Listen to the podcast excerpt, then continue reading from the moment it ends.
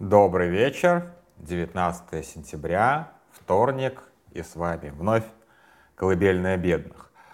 А, главная тема и, безусловно, самая прям ужасная тема — это, конечно же, новая война, новая война в Нагорном Карабахе, за Нагорный Карабах, армяно-азербайджанская война, по-разному можно как бы это называть.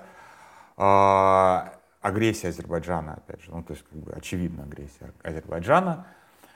Мне очень не хочется об этом говорить, честно вам скажу, потому что я как, я как раз не могу сказать, что я не разбираюсь в этом конфликте. Я, наоборот, попытался максимально разобраться в этом конфликте и разговаривал и с э, людьми, которые с армянской стороны понимают этот конфликт, общем-то, я не знаю ни одного армянина, который не понимал бы этот конфликт со стороны Армении, и, соответственно, азербайджанца, который собаку бы не съел на этом конфликте со стороны Азербайджана. То есть это как бы, это настолько как бы главная тема для обоих, э, для обоих народов, что ты буквально можешь... Вот это тот случай, когда действительно и разговор с таксистом, и разговор с дальнобойщиком тебе даст полный политический расклад, что в целом об этом, в среднем точнее, об этом люди думают с обеих сторон. То есть здесь как бы каждый эксперт, наверное, к сожалению, потому что такая высокая политизация и высокая как бы вовлеченность в войну, это, ну, как бы, это плохо. Особенно когда, особенно как в те годы, когда этот конфликт, в общем-то, был почти на нуле, но люди все равно постоянно об этом думали, да, вот сейчас вот в качестве прикола расходится мем, что американские мужчины постоянно думают о Римской империи. Так вот, э, в обеих этих странах люди постоянно думали, говорили о Нагорно-Карабахском конфликте все эти годы. То есть он, он был неотключаемой такой темой, и, естественно, какой-то вот э, как, какие-то эмоции были вокруг этого весьма негативные с обеих сторон. А, я сейчас не хочу назначать ни правых, ни виноватых в этом конфликте. Хотя как бы в агрессии, понятно, виноват агрессор. Тут как бы здесь никакой дискуссии быть не может. Да, кто, направ... кто, кто вот на этом витке напал, тот и не прав. Вот, как бы это вот прям сто процентов. А, сто процентов об, этом я спорить не, не буду, не хочу, не принимается никакое там историческое оправдание, потому что а, Понятно, что дипломатически там тоже был тупик, но дипломатический тупик сейчас не, не означает дипломатического тупика навсегда. Нельзя решать такие вещи военным путем. Ладно, я уже начал как бы высказывать свое, э, свое мнение, чего как раз я не хотел делать, потому что, конечно, ну, это такая тема просто, про которую, которая травматична буквально для всех. Да, то есть как бы и ну, просто не хочется, да, не хочется поддерживать, не хочется поддерживать такой какой-то провоенный раш, ни в коем случае, ни, ни, ни при каких обстоятельствах. Вот, поэтому с Нагорным Карабахом, извините, я на этом закончу. А, и как бы вот сделаю как бы обратное от Смирнова. Если для Смирнова главная тема Нагорный Карабах, а менее важная тема с а, угрозами журналисткам важных историй, то я, наверное, наоборот сделаю. И расскажу немножечко по-другому, как бы построю здесь. А, не то, чтобы как бы преследование журналистов важнее войны, но просто как бы поймите меня, я уклоняюсь от того, чтобы разговаривать об этой войне, потому что сейчас вот наговорю, а потом мне как бы прилетит с обеих сторон и справедливо при этом прилетит с обеих сторон, что, что вот самое как бы неприятное, что как бы бить, бить будут справедливо потому что, естественно, я накосячу и на, навру с три корба, хотя, в общем-то, старался в этом конфликте разобраться. В любом случае, если у вас есть время, возможность, и вы до сих пор не, этого не сделали, прочитайте книжку э, Тома Деваала «Черный сад». Она уже достаточно старая. Там есть несколько невероятных просто по своей красоте историй, например, с, по, с похоронами вора в законе. А, с э, еще какими-то вот такими вот вещами, а, где, в общем-то, как бы вот, вот что самое главное, эту книжку мне рекомендовали и армяне, и азербайджанцы. То есть в этом плане вот Томас Девал умудрился написать книжку, где как бы где обе адекватные, по крайней мере, стороны согласны с тем, что эта книжка хороша, и она в полной мере раскрывает суть и причины а, конфликта. Вот, поэтому не буду ничего дальше говорить, посылаю вас к Томасу Девалу. У него, кстати, есть активный твиттер, а, тоже кину ссылку, читайте его, смотрите, как бы. И мы очень, кстати, надеемся пригласить его к нам в эфир, может быть, получится. Он вроде как русско, как бы говорит на русском, может быть, не знаю, хорошо, плохо. Вот. Заодно послушаем, насколько хорошо он сможет э, рассказать. Вот. Ну, в общем, не хотел говорить ничего, проговорил на 5 минут. Теперь про безопасность в Европе. Давайте как бы не безопасность журналистов в Европе, а безопасность в Европе вообще. Я уже немножечко кратко касался этой темы когда-то. Честно говоря, я уже не помню, что я тогда говорил. Я хотел рассказать об истории, которая касается а, всех, кто уехал в Евросоюз, и не только в Евросоюз, пожалуй, потому что эта схема, точнее, не схема, это опасность, а, ею, ей, видимо, подвержены все страны, где есть большая русскоязычная ну, диаспора, не диаспора, диаспора это не назовешь, ну, как бы доля населения. То есть, как бы, если есть несколько тысяч русскоязычных, эта опасность присутствует. И это опасность в первую очередь не преследование там, журналистов или там, ФСБшник какие-то, это обычное мошенничество. А, я не буду сейчас увязывать а, преследование журналисток а, с вот этим мошенничеством, хотя для меня связь, вероятная связь очевидна. Я потом к этому вернусь. А, дело в том, что где-то в 2020 году, может быть, чуть раньше, может, чуть позже, до Чехии докатилась такая тема, которая была к тому времени очень активна в России уже. Это а, звонки от службы безопасности Сбербанка. А, ну, разумеется, ну, в Чехии, кстати, был Сбербанк, а, но факт в том, что сначала, как бы, причем начали звонить прям массово, обзванивать всех, кто говорит на русском языке, независимо от того, как бы, украинцы, молдаване, русские. Ну, по, били не по паспорту, а били буквально по постсоветскому пространству, по, как бы, э, подразумевая, что люди, выходцы из Совка, знают русский. Вот. А говорили на русском всегда и представлялись, э, сначала представлялись э, службы безопасности какого-либо банка, а, причем первая итерация этого была очень такая как сказать, ленивая, да, то есть э, в Чехии есть самый популярный банк, условно говоря, мест, местный Сбер, Чешская Споржитовна, если я правильно произношу, вот, и, соответственно, вот э, пришел человек с доверенностью на ваше имя, это, вот эта схема, кстати, не, меня, не менялась с тех пор, она такая остается. А, и вот как бы что-то пытается от вашего имени какие-то действия совершить, надо как бы, соответственно, предпринять какие действия, чтобы спасти ваши деньги. Ну, знакомая схема, да. Сначала звонили от службы безопасности банка, но, видимо, не очень зашло с этим. А, и после этого начали звонить от лица а, МВД ЧР, МВД Чешской Республики, также на русском.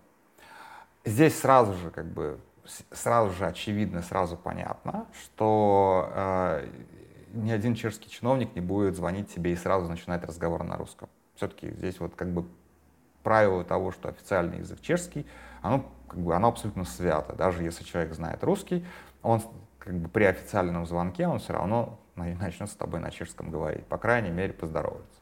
Вот, то есть на этом как бы эти мошенники сразу прокалывались, но они делали такой, ну, уверенный, серьезный тон, вот это вот все. Почему я все это рассказываю, какое-то имеет отношение к безопасности? А, дело в том, что вот на первой итерации это был действительно такой заход просто на то, что ты знаешь русский язык, каким, каким-то образом произошла утечка, а потом утечка случилась гораздо более серьезная. Люди, которые звонили, они знали, в каком, твой, э, в каком банке твой счет. И вот тут вот действительно начал, я начал напрягаться, потому что, а, потому что для меня было очевидно, что потек именно мой банк. Опять же, я сейчас не буду говорить, э, в каком банке у меня счет, тем более, что они вот-вот мне его сейчас закроют, скорее всего. Вот.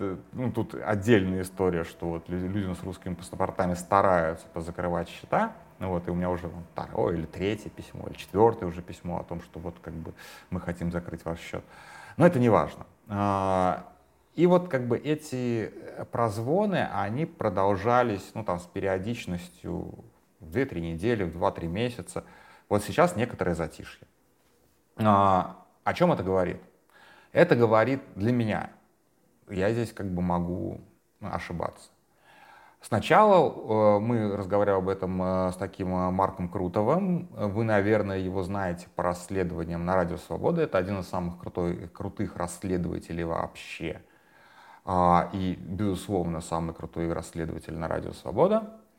А, и вот у него была версия, что утекли данные, точнее не утекли, а просто были проданы, а, может быть, сознательно выданы сотрудниками посольства эти данные, ну, тех, кто, например, приходил голосовать. Мы там ходили голосовать против обнуления, там, например, или там еще какие-то выборы были. И вот как бы оставляли телефоны, и, соответственно, эти телефоны были проданы. Такая была версия у Марка, и, наверное, она была более или менее валидной, потому что э, так, действительно, вот как я говорил, в первой итерации мошенники еще не знали, в каком банке у тебя заведен счет. Но эта версия постепенно разрушалась, потому что сначала мошенники узнали, в каком банке у тебя заведен счет. Это, это прям очень важно, потому что у меня, чтобы вы понимали, у меня не в самом популярном банке счет. Если бы это был действительно там а, Ческа Спаржетелна или ЧСОБ, они могли бы угадать, потому что это вот два самых популярных а, банка, как в Москве, типа, как России, типа Сбер и Альфа. А у меня, в общем-то, там банк из, из десятки, условно говоря. Такое, как бы, такое на кубике не выкинешь, что называется. Причем они упорно звонят мне и говорят с одной и той же схемой, да, что э, пан Павел Новак, это типа Иван, э, Ди, самое, Иван Иванов, Павел Новак, пришел вот с доверенностью на ваше имя. А, соответственно, скорее всего, утекли, бан, э, утекли данные точно из моего банка а, и еще из нескольких банков. Возможно, они утекли еще откуда-то, где эти банки, как бы, где, куда эти банки общую информацию сливают.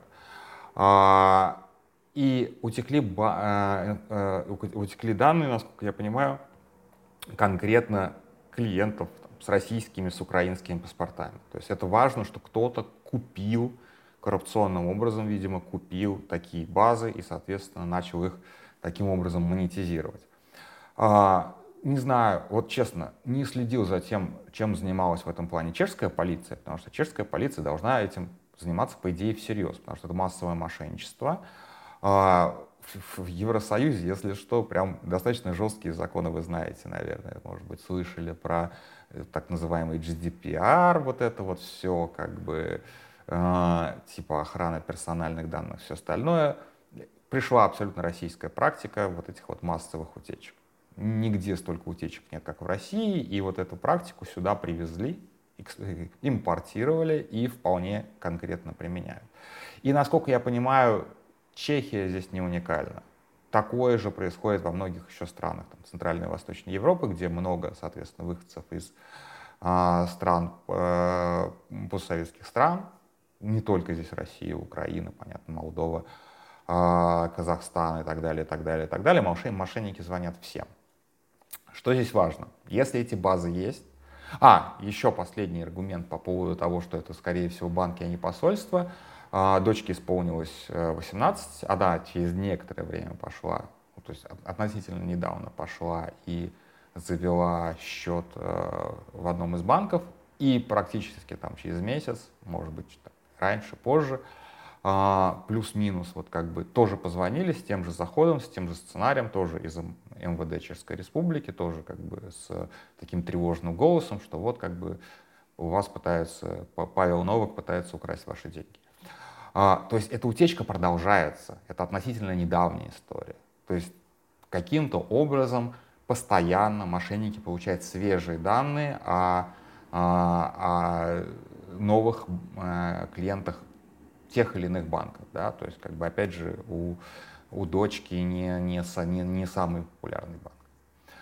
Вот, так что как бы это, это, утечка, это, как бы, это утечка, которая прямо сейчас существует, скорее всего. Что здесь важно понимать? Дело в том, что, а, опять же, поскольку а, вот эта вот история произошла в Чехии, а, я вот предполагаю как вектор атаки. То есть я не сто процентов уверен, что и произошло именно так, но это может быть, это вполне себе как бы вполне себе возможный вектор атаки. Дело в том, что банк должен знать ваш адрес, потому что этот адрес должен быть настоящим, потому что здесь очень много общения происходит через вот физическую почту. Ну, например, здесь карточки присылают на почту. Вот серьезно, как бы не надо идти в отделение, тебе просто вот в, этот, э, в, в схранку, как это здесь называется, просто как бы кидают, кидают карточку в конверте. И вообще много вот такого вот, мне достаточно серьезные документы, э, и я очень сильно удивлялся этому первое время, приходили именно в почтовый ящик. Здесь так принято. Поэтому, если ты хочешь, чтобы с тобой нормально органы общались, ты оставляешь свой реальный адрес. Опять же, здесь есть некоторая, как бы, э, некоторый прогресс. Появилось что-то вроде, опять же, это чешская как бы, чешские нюансы, появилось э, что-то вроде гос, госуслуг, называется, госпочта называется датовая схранка, через которую ты можешь общаться, опять же, официально. Но если тебе нужно получить что-то физическое, вот тебе, тебе нужно все равно оставить именно физический адрес свой. И банку ты, скорее всего, оставляешь свой физический адрес. И если э, данные утекают, если данные с банков утекают, то утекают не только телефоны. Утекают и физические адреса. Соответственно, могли теории а, мошенники узнать таким образом адреса а, журналисток важных историй? Конечно. Могут ли таким образом узнать физические адреса и остальных людей, кто приехал из России и умудрился все-таки здесь открыть банковские счета? Допуская. То есть как бы это, как бы, это серьезный вектор. А, как от этого можно защититься? Ну, вообще говоря, сложновато. Очень сложно, потому что как бы без банковского счета жить ну, ну, ну, ну невозможно. Особенно без местного банковского счета. Ты можешь завести себе в каком-нибудь э, э, стартап-банке типа Paysera там, э, или Revolut, you name it какой-нибудь счет, но чтобы оплачивать именно какие-то местные вещи, тебе все равно счет понадобится. То есть как бы без, без местного счета ну, жить проблематично. Ты рано или поздно все равно отдашь свои персональные данные куда-то. Если в России мы боялись утечек и слежки через эти утечки, то, соответственно, и в Евросоюзе, и, по крайней, по крайней мере, в странах, где большая русскоязычная диаспора, мы должны понимать, что эта угроза существует. То есть это угроза не слежки, это угроза именно массовой утечки данных, и, соответственно, эти утечки, эти э, утечки могут располагать как мошенники, так и вполне себе вот недоброжелатели спецслужб. То есть это, в принципе, такая вот, я немножечко здесь звучу, может быть, параноиком, но это вполне себе вероятный вектор атаки. Другое дело, что это не единственный вероятный вектор атаки. Возможно, что за журналистками важных историй просто как бы тупо следили.